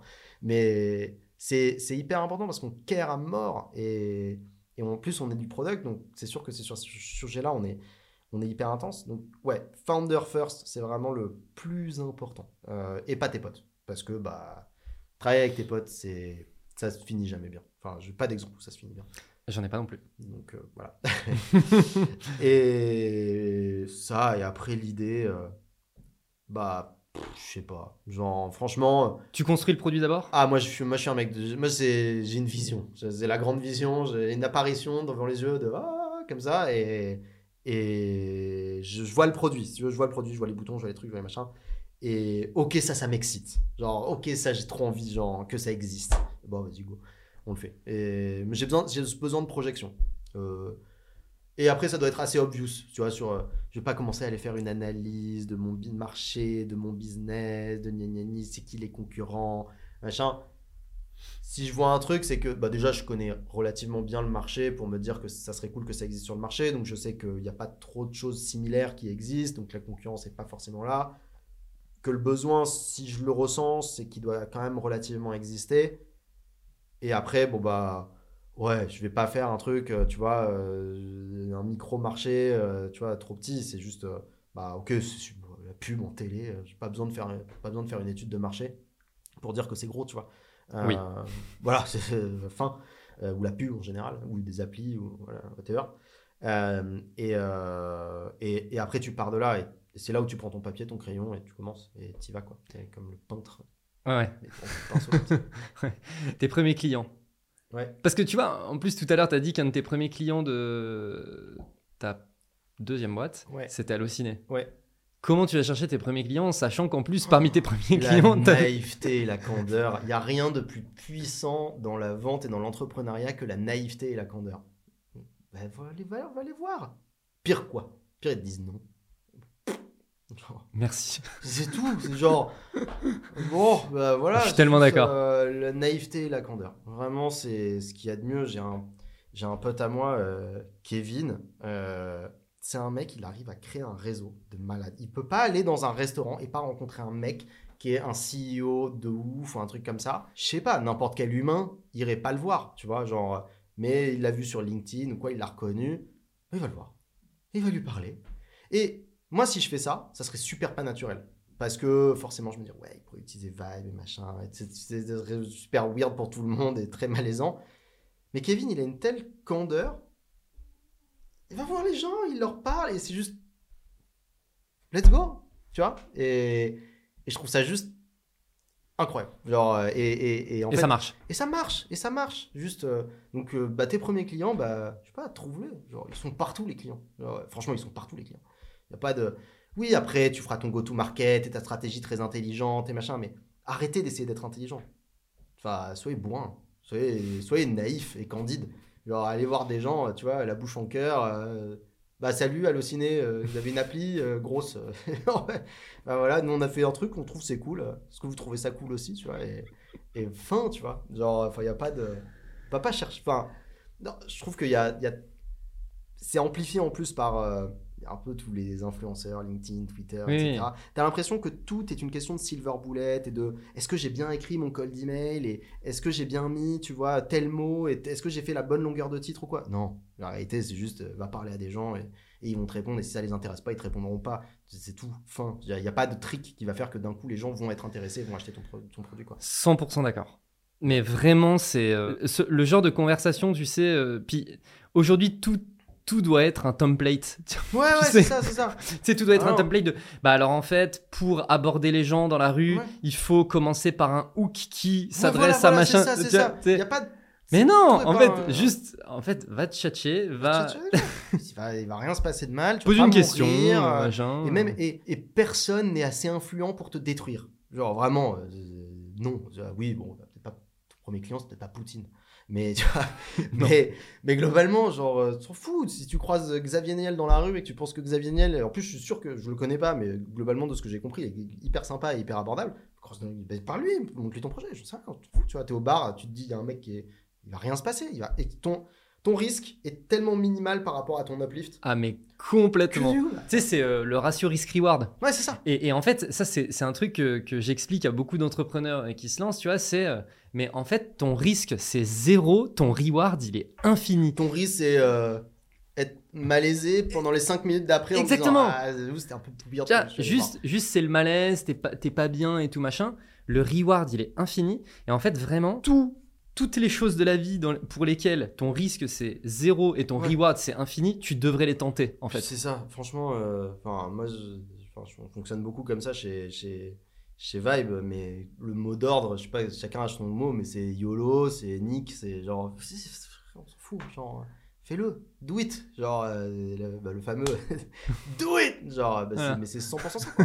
C'est juste Bah, bah, c'est, bias for action, tu vois, chez. Amazon, c'est tout ça, c'est. Non, mais c'est, c'est, bah, c'est pour ça que moi, j'ai le do it, parce Ouais. que c'est un truc de mindset qu'il faut avoir, tu vois, de... Et oui, tu vas te planter 90% du temps. Tu vois, Euh, être entrepreneur, c'est pas prendre des bonnes décisions, euh, parce que ça, t'es un génie dans ce cas-là. Être entrepreneur, c'est juste euh, faire en sorte que tes erreurs aient pas trop d'impact.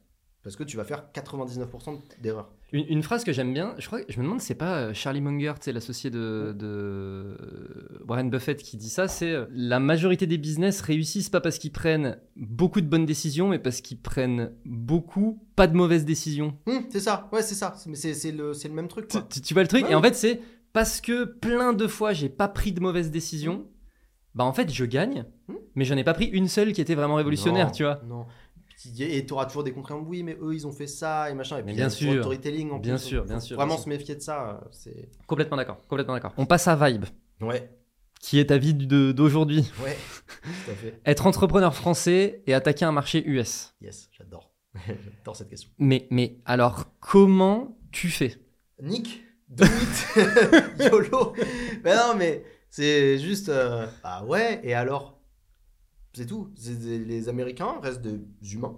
Genre, euh, c'est la même chose. Après, tu t'adaptes, tu vas apprendre, tu vas peut-être. Alors, faut quand même un peu de culture américaine. Euh, Oui. Ça, voilà. Déjà, tu sais parler anglais. Voilà, euh, voilà. Ça, tu- je, je sais. alors, vécu un ouais, peu. mais alors, ouais, mais typiquement là-dessus, je sais parler anglais. Je pense que j'ai un anglais qui est très bon par rapport à la moyenne, tu vois. Si je parle avec des Français en anglais, ils vont me dire ouais, t'as pas d'accent et tout.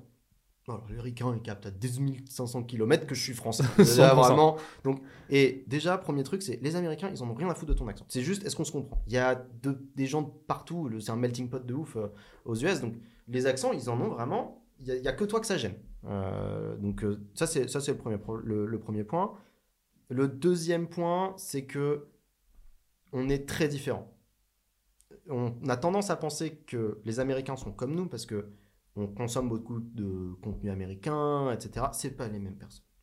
L'argent n'est pas le même. Ils ont un milliard de fois plus d'argent que nous. Euh, les ambitions sont pas les mêmes. La manière de travailler pas les mêmes, est pas la même. Les modes de vie. les modes de vie sont pas. On n'a rien à voir avec les Américains. Vraiment, on est aussi différent des Américains que des Chinois. Genre, c'est vraiment rien à voir. Donc ça, il faut. C'est un truc que tu apprends et en particulier dans l'autre Amérique. Euh, ce qu'on Et Wisconsin, etc. ouais. voilà, c'est-à-dire que tu as vraiment l'Amérique des côtes, euh, donc euh, New York et San Francisco, Los Angeles, et tu as le Midwest avec voilà, les gens du Wisconsin, de l'Arkansas, du Nevada, de l'Utah, de tout ça.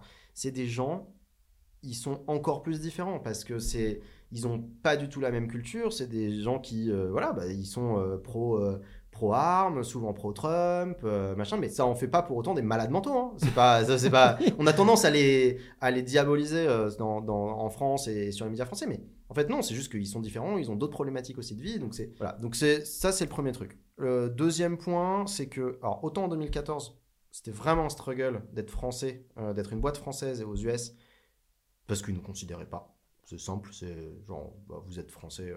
Il y a des, plein de boîtes à qui on parlait, on leur disait, euh, on essayait de reach out, en call d'email, en truc, en machin, jamais de réponse. On leur a dit, on est au YC. Là, ils ont entamé les discussions.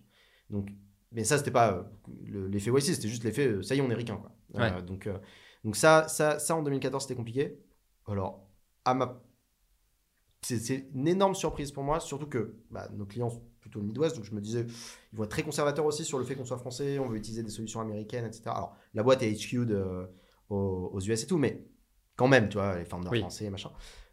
Pas du tout un problème. Euh, je pense qu'il y a vraiment eu un changement de mentalité sur le fait que les boîtes françaises et européennes, c'est des vraies boîtes, quoi. C'est pas, c'est pas des espèces de scams. euh, voilà. Donc euh, ça, ça a vraiment beaucoup, beaucoup, beaucoup changé. Puis après, vous vous pluguez sur leur vie. C'est-à-dire que les Ouais, chaînes ouais. télé, etc. Ouais, ouais, ouais. Après, on parle leur langage quand même. C'est Voilà. ça. Puis, puis tu t'intègres dans leur mode de vie, c'est Ouais, leur ouais, chaîne télé, etc. Ah oui, oui, je leur vends pas du TF1 et du M6. hein. Voilà, t'es pas en train d'essayer de leur vendre un truc Non. qui vient de France, tu vois. Non, Non, bah non, en fait, ils viennent se pluguer sur un truc, mais ils vont faire ça dans ma vie. C'est ça, c'est ça, c'est Je ça. pense que ça aussi, ça doit aider. Et, et en fait, ils sont très rationnels. C'est bah, ok, vous êtes français, je m'en fous. En fait, juste, vous faites un truc qui m'intéresse, qui fit à ce que je veux. Go, je teste, et puis on voit. Tu vois. Et euh, Do it. ouais, do it quoi. C'est juste. euh, et puis si ça marche pas, bah, ciao. Et si ça marche, euh, tant mieux, tu vois. Euh, donc ça, euh, ça, c'est gigantesque. C'est vraiment gigantesque les US. Euh, je sais que c'est obvious, mais en fait non. Combien il y a de boîtes Attends, c'était quoi la stat? Je crois combien il y a de boîtes qui font euh, genre jusqu'à 100 millions, qui font 100 millions de chiffre d'affaires, ou un truc comme ça. Genre, je crois que c'est 200 000 boîtes Ah ouais aux US qui font plus de 100 millions de chiffre d'affaires. Ah ouais, c'est beaucoup. C'est beaucoup. C'est beaucoup. Parce que ça veut dire qu'en dessous, il y en a pas beaucoup en fait qui font. Donc, Oui, oui. En fait, quand tu vas, nous on adresse les SMBs, en fait c'est des millions de clients. Bah ouais. Là, on était à un, on était à un event euh, à Vegas la semaine dernière euh, où c'était du speed dating, de clients, vendors et tout. Euh, dans la salle, il y avait 3500 tables de speed dating. Il y avait 17 000 vendors à la conférence. Ouais, t'es là et tu. C'est- En fait, on va jamais y arriver. Enfin, on peut pas humainement, en faisant des meetings, vendre Vibe, tu vois, c'est impossible. C'est, en fait, il, Il y en a tellement. Va falloir être, va falloir être malin, quoi. Ouais. Mais, euh, mais ouais, et, donc ouais, les, US, et de- dernier truc, alors, valable pour Vibe, pas forcément pour tout, mais nous, par exemple, moi, je reste en France et j'ai pas prévu de m'installer aux US pour le moment. Euh, parce que, en fait, euh, bah, c'est tellement grand que je m'installe où? À à Vegas, parce qu'il y a tellement de, de, de, de conférences et de trucs, c'est vraiment le centre pour les conférences. Faudrait que je m'installe à Vegas, please. non, je veux pas m'installer à Ouais, Vegas. c'est c'est un peu claqué, les gars. C'est peu- peu marrant deux jours, mais voilà.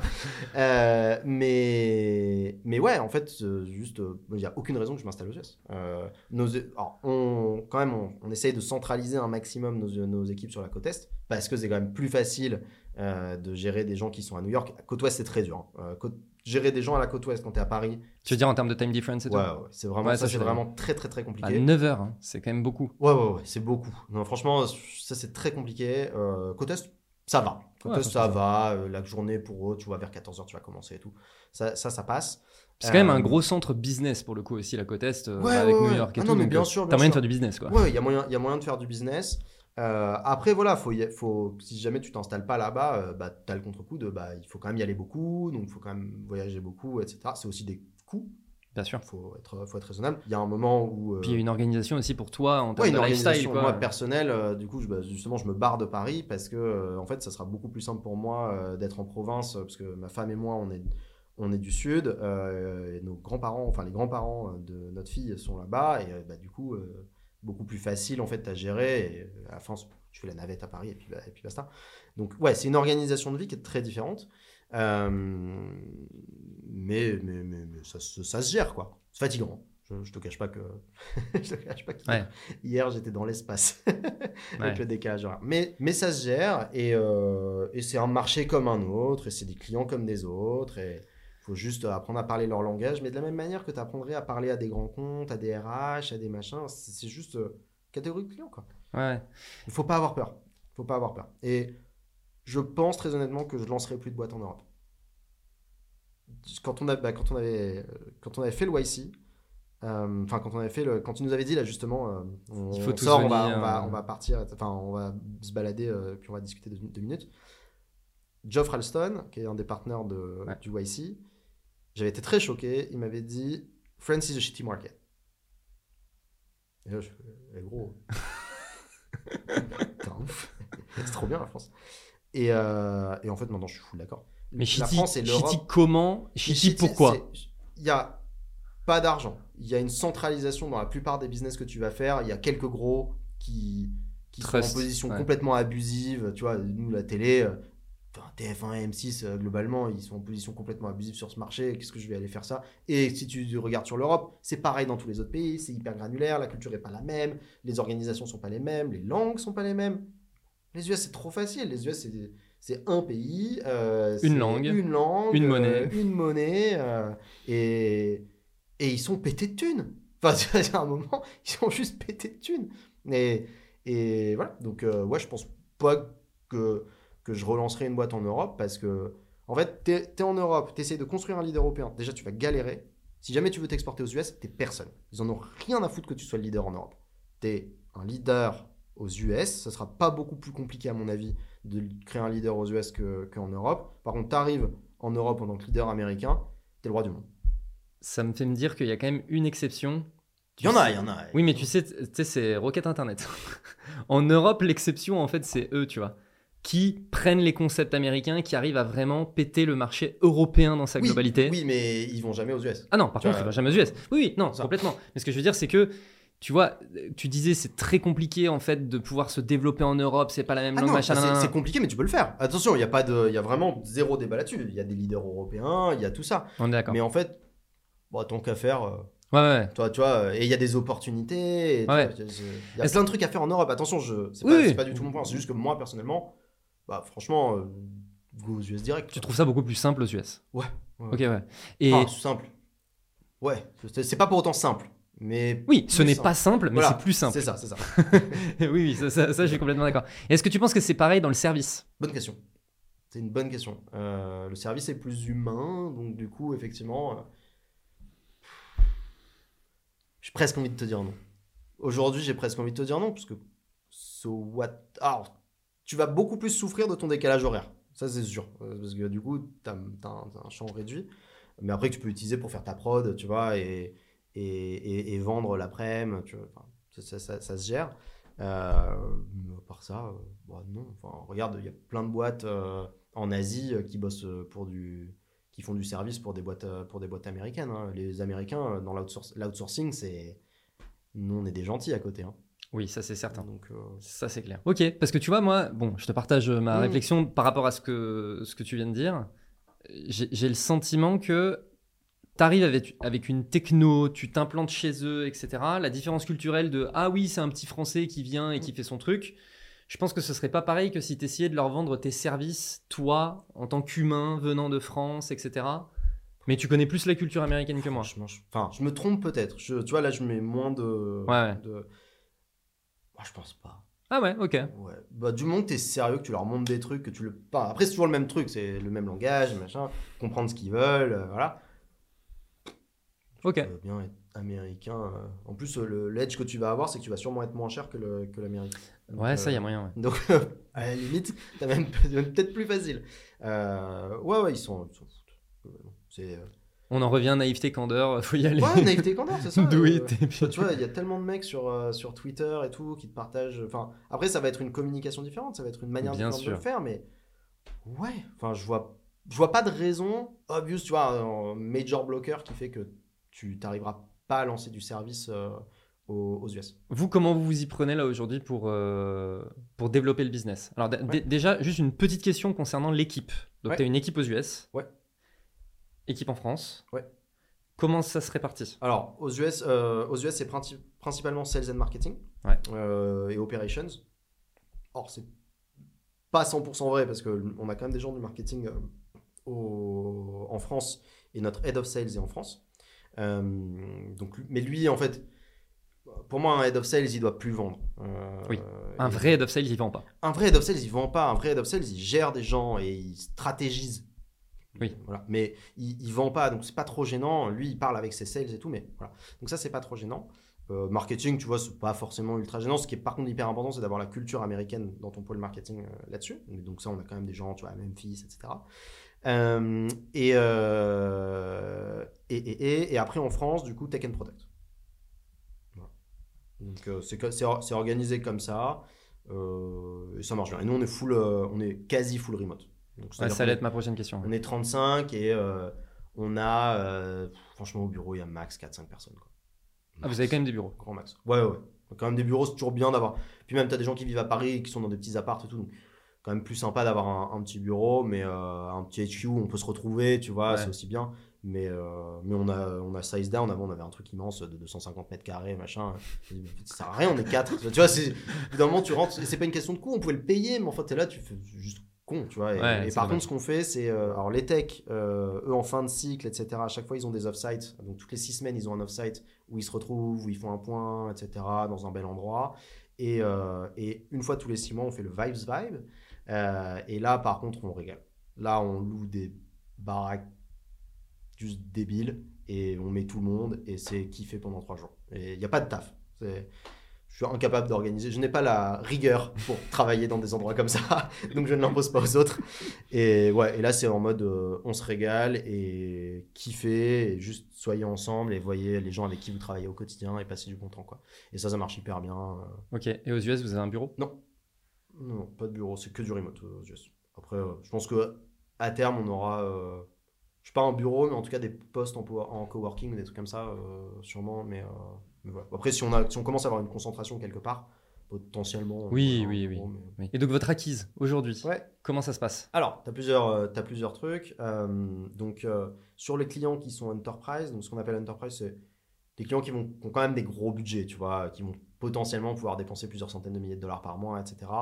Donc ça, c'est du sales, c'est très verticalisé. Donc tu vois, par exemple, on, a, on est un des plus gros acteurs euh, CTV euh, pour le, le, mo- le mobile gaming, donc pour générer des installs. Euh, ça, c'est du sales. Ça, c'est pas des mecs qui vont venir, qui vont être là sur Google en mode oh la télé, c'est marrant.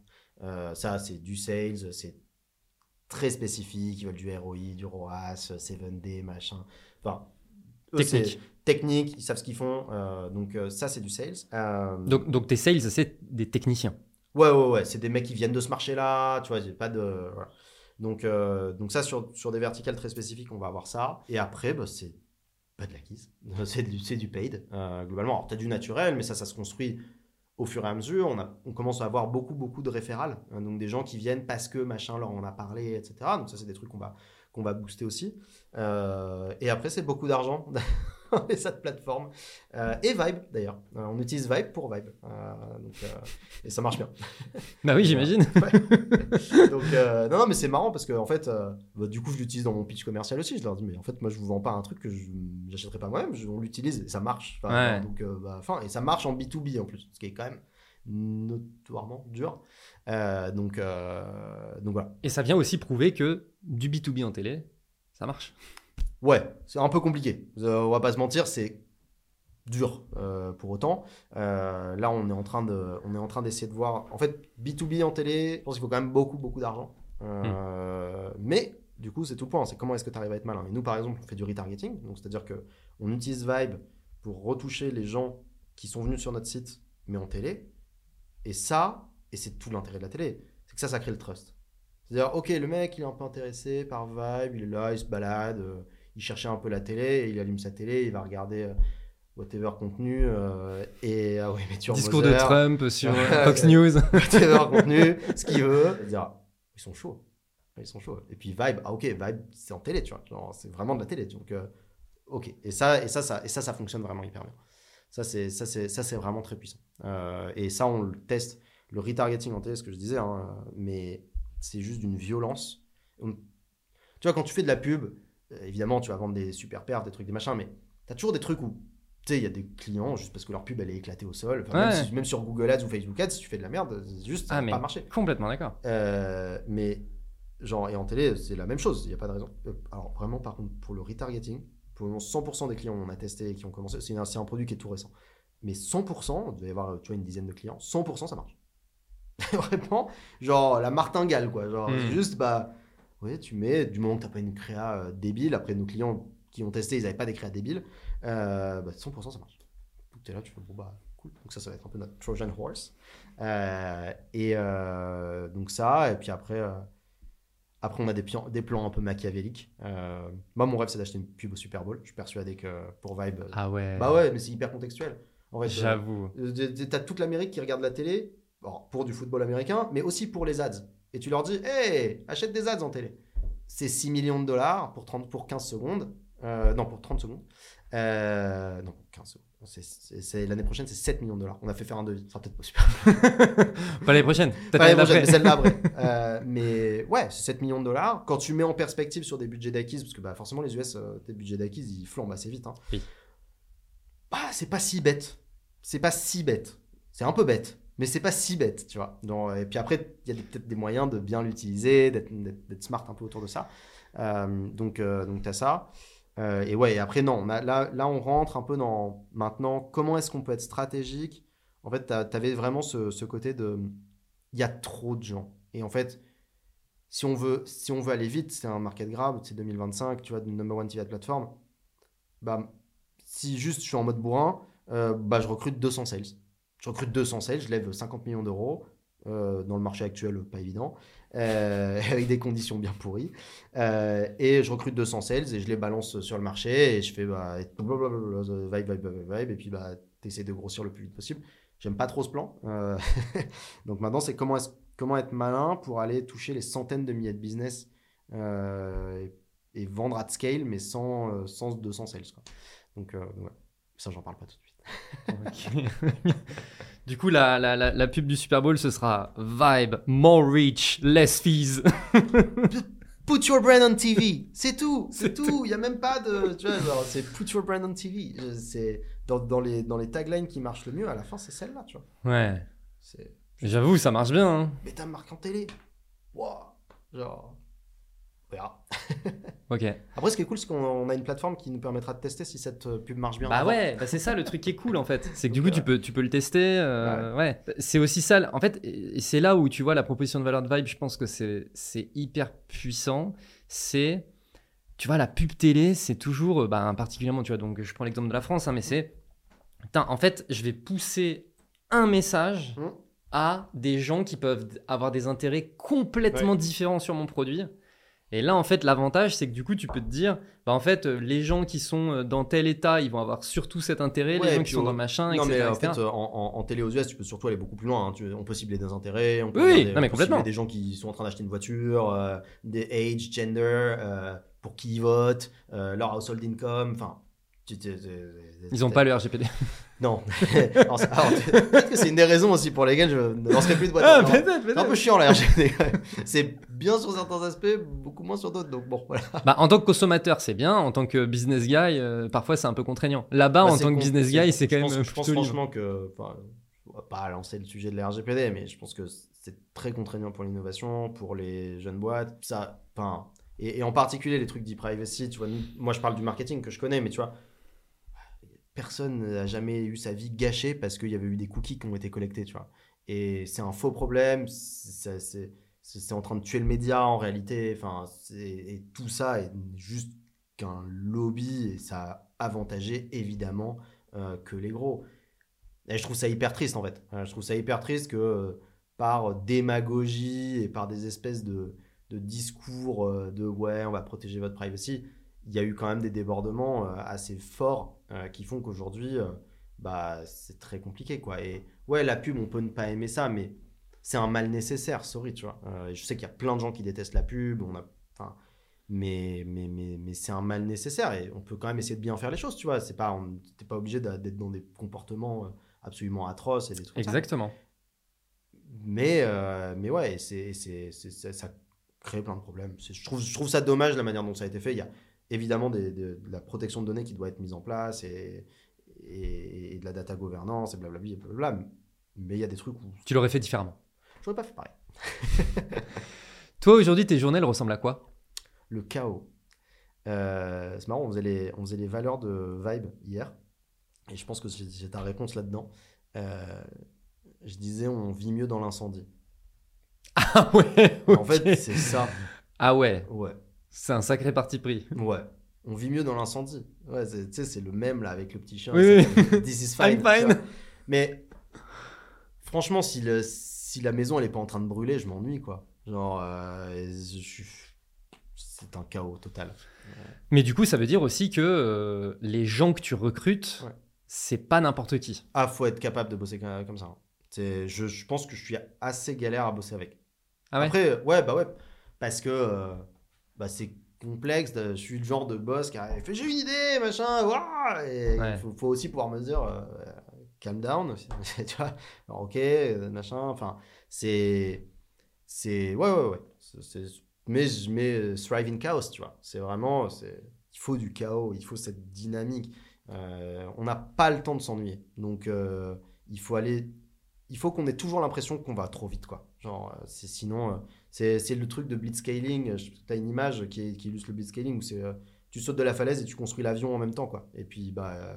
euh, l'avion il sera construit avant d'arriver au sol. Mais, euh, mais c'est un peu ça, quoi. Ok. Euh, c'est un peu ça. Donc, ouais, c'est très touche à tout. je parle un peu avec tout le monde. et voilà. Mais je suis pas, je suis pas le manager qui va prendre du temps. euh, et c'est très bien, hein, il y a des gens qui le font très bien. J'ai pas de, pas de jugement. Je dis pas que j'ai la bonne, euh, que la bonne approche. hein. Mais euh, ouais, moi, c'est. Franchement, les états d'âme de chacun. C'est hyper important pour moi que les gens soient heureux. Mais je considère que j'ai pas besoin de prendre du temps avec eux pour être sûr qu'ils sont heureux, tu vois. C'est si t'es pas heureux, viens me le dire. Genre ça, ça y a aucun problème, viens me le dire, machin. Mais mais on va pas se poser à chaque fois sur ça va. Genre, non, j'ai pas le temps. On a on n'a pas le temps. Euh, number one TV de plateforme en 2025. J'ai pas le temps de, de faire de psychologie. Désolé. Excellent. Mais c'est mais mais et je comprends qu'il y a tu me butes. Ah, j'adore. Non, non, mais écoute. mais euh, il y a des gens qui sont pas compatibles avec ça et je le respecte. Tu vois, Non, mais voilà, pas- en fait, en fait, c'est exactement ce Et que je le sais, et je le sais aussi. Donc, euh, C'est euh, c'est- exactement ce que je disais, c'est ton recrutement doit être du coup particulier parce Ouais. que pas tout le monde, et, et je pense que la majorité des gens ne peuvent pas travailler dans des conditions comme celle-là. non. Ouais, ouais. Et c'est ok. Mais je veux des gens qui sont intenses, qui sont capables de l'accepter, mais qui sont aussi capables de me dire non. hein. Euh, je veux pas des yes man ou des yes woman, mais je, je veux pas des gens qui me disent oui. Hein. C'est pas, c'est pas pour autant. hein. Je veux des gens qui me disent c'est complètement débile. Ah bon, pourquoi? Genre, euh, et partir dans ce débat de mais non, c'est super bien, et puis euh, faire à la fin ouais, c'est débile. Ouais. Pas de problème, pas d'égo, Oui, zéro égo. exactement. Ce que Ouais. j'allais dire, c'est si effectivement. Vibe. Le, le- le fait que tu sois comme ça et que ce soit combiné avec le fait de pas avoir d'ego et d'accepter le fait que bah, ton idée, ça se trouve, c'est de la merde et tout le monde s'accorde pour dire euh, ouais, franchement, Arthur, ça, tu dis un peu de la merde. En fait, la combinaison de ces deux choses, bah ça va, tu vois. Enfin, Ouais, mais je sacrifie trop de choses dans ma vie pour Vibe, pour mettre quoi que ce soit d'autre avant. En fait, je fais un truc, c'est Vibe. Je suis euh, mono, euh, monofocus. Euh, vibe, fin. Et le week-end, euh, le week-end, ma famille. Mais le week-end, je bosse pas. Le week-end, je coupe complètement. euh, mais c'est le seul truc qui fait que j'arrive à avoir une vie, euh, une vie perso. Et c'est, mais ça marche plutôt bien. Ça fait 14 ans que je suis avec ma femme. euh, tu vois. quel âge? On a un enfant, euh, 30. Euh, ouais, assez vite. J'ai pas eu le temps de trouver d'autres meufs. Donc, euh, Écoute, moi j'ai 32 ans et ça fait 14 ans que je suis avec Ah, voilà. Malana aussi et j'ai eu un enfant Voilà. aussi. Mais non, non, euh, ouais, enfin, c'est, c'est, c'est la raison aussi, je pense, de mon succès. Ou je, sais pas, je déteste, dire, ce genre de truc, mais en tout cas, Oui, non, mais ça marche. Voilà. Plus que la moyenne. voilà, c'est ma femme, clairement. Euh, parce que on est hyper alignés, parce que on fonctionne de la même manière, tu vois, et, et c'est hyper important, je pense, d'avoir une base. Je sais pas si c'est un compagnon, c'est ta famille, whatever, mais d'avoir une base perso aussi qui te permet de, de la première à me dire c'est complètement débile, Arthur. C'est ma femme, c'est Valentine qui me dit ça va pas la tête, t'es complètement débile. Et ou des fois qui me dit j'avoue, c'est bien. Alors, euh, Enfin, c'est limite elle qui. le nombre de fois où je rentre, je fais j'ai une idée. machin, Non. ouais, Et excellent. non, non, et c'est c'est hyper important euh, de, de- bah ouais d'avoir cette ce, ce truc qui, qui te lie et qui te qui te fait Ouais. aussi garder les pieds sur terre. Ouais, je suis d'accord. mais par contre, le reste du temps, en semaine, c'est vibe, fin, rien d'autre. Et du coup, pour en revenir à tes journées, donc tu n'as pas d'organisation particulière, c'est tout le temps. euh, Ouais, ouais. C'est- c'est- Si j'ai des trucs à faire, évidemment, tu vois, mais. Bien sûr. Ah, alors par contre, je veux dire, t'es pas en train de te dire, alors le matin. Ah, regarde mon calendrier, des fois pendant trois semaines, il n'y a rien dans mon calendrier. Tu te dis, mais il faut rien, Arthur. Et il y a des semaines où, genre cette semaine, il n'y a pas une seconde de dispo. Euh, mais des fois, je vais avoir des périodes où il n'y a rien. Et, et, des fois, et des fois, il y a aussi ce moment de. Je déteste la culture du hustle et tout ça. Euh, je suis sûr que c'est complètement débile. Euh, mais il y a des fois aussi, j'ai juste pas envie, pas le mood, pas l'énergie, machin. Euh, Ça lance un CS à 15h. Enfin, je joue beaucoup. Enfin, je joue toujours un peu quand même. c'est mais, Counter-Strike un Counter-Strike. Ah ah ouais. ouais. Ah ouais, euh, euh, clairement. Et voilà. Et j'ai pas de problème. Et, mais d'ailleurs, on le dit à nos employés, hein, nos employés, ils sont full libres. Ils font ce qu'ils veulent. Il n'y a pas d'horaire, il n'y a pas de truc. euh, euh, Il y a des objectifs à atteindre. Si, Ouais, ouais, Est-ce qu'ils sont euh, atteints, pas atteints dernière fois, on faisait euh, un League of Legends avec mon founder à 15h parce que euh, on avait fait une grosse truc. On était genre, vas-y, il fallait bloquer, un- enfin, couper un truc. Il y avait un de nos employés qui, qui était en train de jouer parce que tu, le vois, tu vois. Bon, on a juste fait une game ensemble, tu vois. Genre, il n'y a pas de. Je m'en fous en fait. Je. je... Full autonomie, juste faites les trucs. Genre, en fait, euh, mais tu as envie de le faire à 2h du matin, fais-le à 2h du matin. Je m'en fous. Qu'est-ce que je m'en fous euh, Just do it. Royalement. Ouais, c'est just do it. Et il y a, du coup, il n'y a pas de planqué chez nous. Parce que je déteste euh, les planqués en, en entreprise. Parce que des gens qui vont tirer vers le bas tout le reste de l'entreprise et tout. Parce que les gens vont dire, ouais, mais lui, c'est un planqué, machin. Fait, il n'y a pas de planqué chez nous parce que tout le monde a des trucs à faire. C'est clair. C'est. Parce que, parce que le remote te l'impose hein, aussi. euh. Hmm. Tu peux pas euh, faire du remote si t'es pas, euh, si c'est pas hyper organisé. Et bah, du coup, tu- tu- chacun a ses trucs, ses tâches, ses machins, il doit délivrer ça. Bah, fin. Genre, et après, bah, tu veux t'occuper de ton enfant, tu veux aller chercher à la crèche, t'as le plombier qui passe, des trucs, des machins. Je fous, pose pas une journée pour ça. hmm. Juste organise-toi bien avec les gens, livre.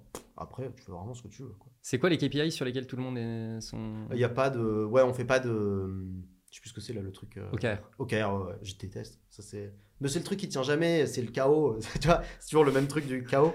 Euh, Oui, mais tu dois bien avoir quand même. En fait, on a, des grands, on a KPI. des grands objectifs Voilà. de la boîte. C'est quoi Euh, Bah nous c'est, tu vois. Number one TV ad platform. Ouais, ouais, c'est un peu loin 2025, tu vois. Non, en fait, on va avoir, on va avoir des objectifs, bah, surtout de registration, euh, parce qu'après, euh, nous, on- en ce moment, on est très top of funnel euh, pour le moment. C'est normal, c'est le début de la boîte, et donc, bon, pas le début, mais bon, bref, top of funnel. Donc, vraiment registration, démo call, vraiment généré là-dessus. Euh, et après, derrière, ça va être l'OCA, et donc le nombre d'activations, et donc c'est des objectifs qui sont un peu différents. Mais après, globalement, toute la boîte est incentivée sur du CA. On a, ça, c'est un truc que je voulais absolument faire et qu'on a mis en place cette année. Je voulais que tout le monde ait un méga bonus si on fait le, tu vois, si on, fait les objets. Et vraiment un truc conséquent, tu vois. Et, euh, et donc, euh, donc, déjà, on a débloqué une, enveloppe, une enveloppe là-dessus. Tu vois, il y a plusieurs centaines de milliers d'euros si on fait les objets qui seront distribués aux employés. Voilà. Donc, cool, tu vois. Euh, et pas un truc euh, genre 500 euros, tu vois. Euh, et en, fait, quand on a défini les objectifs, on était là, oui, alors ça serait bien qu'il y ait la rétention pour eux et machin. Et à la fin, on a fait genre pas d'usine à gaz, pas de noise. À la fin, c'est le CA. Parce que si- on fait, tu vois, notre objectif, c'est à peu près de faire 20 millions cette année. Si on fait 20 millions, ouais, il y aura peut-être eu un peu de. Potentiellement, il y aura eu trop de priorisation des gros comptes ou trop de priorisation des petits ou whatever. Mais parce que tu veux quand même un business qui soit balancé, mais ouais, tu sais quoi, si tu fais 20 millions, c'est insane, tu vois. Donc, euh, donc du coup, euh, c'est on a juste mis, euh, on a juste mis cet objectif. Il y a, le, il y a un objectif par mois euh, et on exécute là-dessus. Et en fait, tout découle de ça.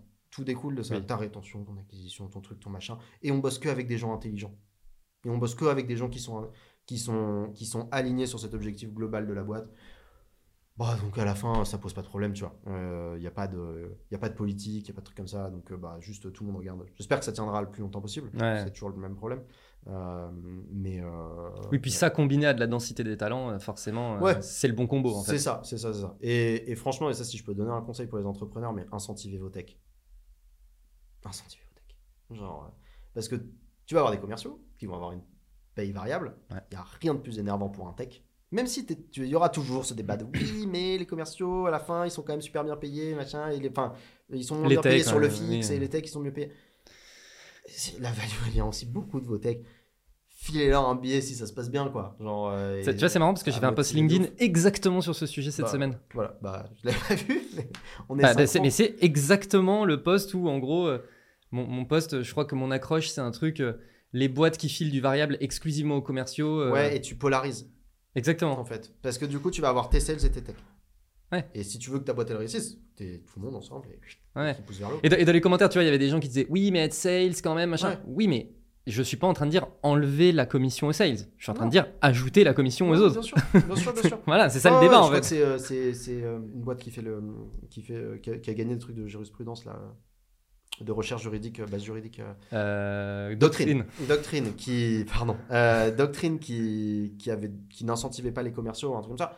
Je trouve ça intéressant mais je le ferai Alan Pas- aussi, ils incentivent pas ouais voilà ou Alan je crois le, le font pas. Je trouve ça intéressant je le ferai pas pour autant euh, parce qu'à la fin les gens ils bossent quand même pour de l'argent quoi. Enfin c'est normal il y a pas de c'est normal. Faut faut incentiver tout le monde et, et comme ça bah, c'est ça. Tu, tu vas tu vas créer ton lien tu vas pas euh, tu vas pas polariser ta boîte euh, et puis tu vas voir que tes tech où tu te plaignais qu'à chaque fois que tu avais des requêtes business ouais, oui mais machin et j'ai pas envie Bon, bah là, quand même, si quand ça vient du business et quand ça vient des sales, et il y a lui qui va, pas, qui va lancer une grosse campagne, mais il faut qu'on ait développé cette feature et tout. Bon, bon peut-être effectivement, Je peux- maintenant, peut-être trouver un arrangement. peut-être trouver un truc, tu vois. Donc, euh, après, faut pas faire les mêmes trucs, c'est pas forcément du monthly, euh, c'est pas. Faut pas non plus être trop dur, c'est-à-dire euh, tu, tu, mets un, pourcentage, on veut 20 millions, mais si on fait moins, ils auront quand même euh, un truc euh, linéaire. Enfin, tu vois, faut pas que ce soit déceptif. Tu as plein de trucs qui rentrent en considération là-dedans, mais globalement, ouais, incentivez toute votre team. Toute votre team. Du stagiaire au. Et ouais, ça c'est super important. Pas de différenciation. Soyez. Enfin, du stagiaire à, ton plus haut directeur ou whatever. Genre, incentivez tout le monde. Tout le monde va, pousser la boîte. La value que tu crées, elle est folle. Ouais, non, mais écoute, tu prêches un convaincu. Et ça, c'est en plus des stocks que tu donnes. hein, c'est- c'est- Oui, bien sûr, bien sûr, c'est bien sûr. des choses différentes parce que le- le- les stocks, c'est de la, c'est de la, un outil de rétention. Oui. Mais C'est de la valeur future la et valeur future. hypothétique en plus. Ouais, ouais, bon. Et puis en plus, il y a un paquet d'entrepreneurs qui s'en sortent, qui s'en servent pour bien niquer aussi les employés, parce que Totalement. beaucoup de trucs qui sont pas compris. Donc du coup, euh, Complètement. bon, bref, autre sujet, Autre long sujet. sujet. mais, mais en fait, ce qui est cool avec euh, des vrais incentives, et des vrais incentives euh, financières en fin d'année, bah, c'est que le- la boîte, elle a du succès, et puis bah, tout le monde en prend un peu, tu vois, c'est palpable. C'est juste, bah ok, j'ai pris mon chèque. Oui, c'est réel. Puis c'est régulier. Ouais, c'est régulier, c'est pas un truc où. Oui, mais tu verras parce que dans 5 ans, la super année, mais dans 5 ans, quand on vendra avec les BSPCE et les trucs, bah ça va être cool. Ouais, bah bon. bah ouais, tu vois, genre, donc euh, c'est important, je pense. Ok, excellent. Euh, écoute, j'ai l'impression qu'on a fait quand même bien le tour du sujet. Ouais. J'ai l'impression qu'on a, qu'on a ça va, bien, qu'on a, on a parlé de pas mal de sujets. Merci beaucoup Bah de rien. d'avoir partagé tout ça. C'est très très cool. On te suit où? Euh, LinkedIn, euh, pas mal LinkedIn. Euh, je vais essayer de faire un peu de TikTok et Insta et tout. C'est vrai, ouais, excellent. ouais. J'ai commencé un peu en, en- en sous-marin à faire des tests, à faire des tests, mais sinon, ouais, LinkedIn, LinkedIn, c'est là où je vais poster un peu plus pour le moment. Ok. Bah écoute, on fera des shorts de cet épisode et comme ça tu pourras mettre sur ton. TikTok. Mais c'est en anglais, avec Ah. les, les IA de euh, traduction, etc. bah oui, bah oui. Tu contacteras Sam. C'est ça. T'as pas un truc là Excellent. Merci beaucoup Arthur. De rien. Et à plus. À plus. Do it! Just do it! Don't let your dreams be dreams. Yesterday, you said tomorrow. So just do it! Make your dreams come true! Just do it!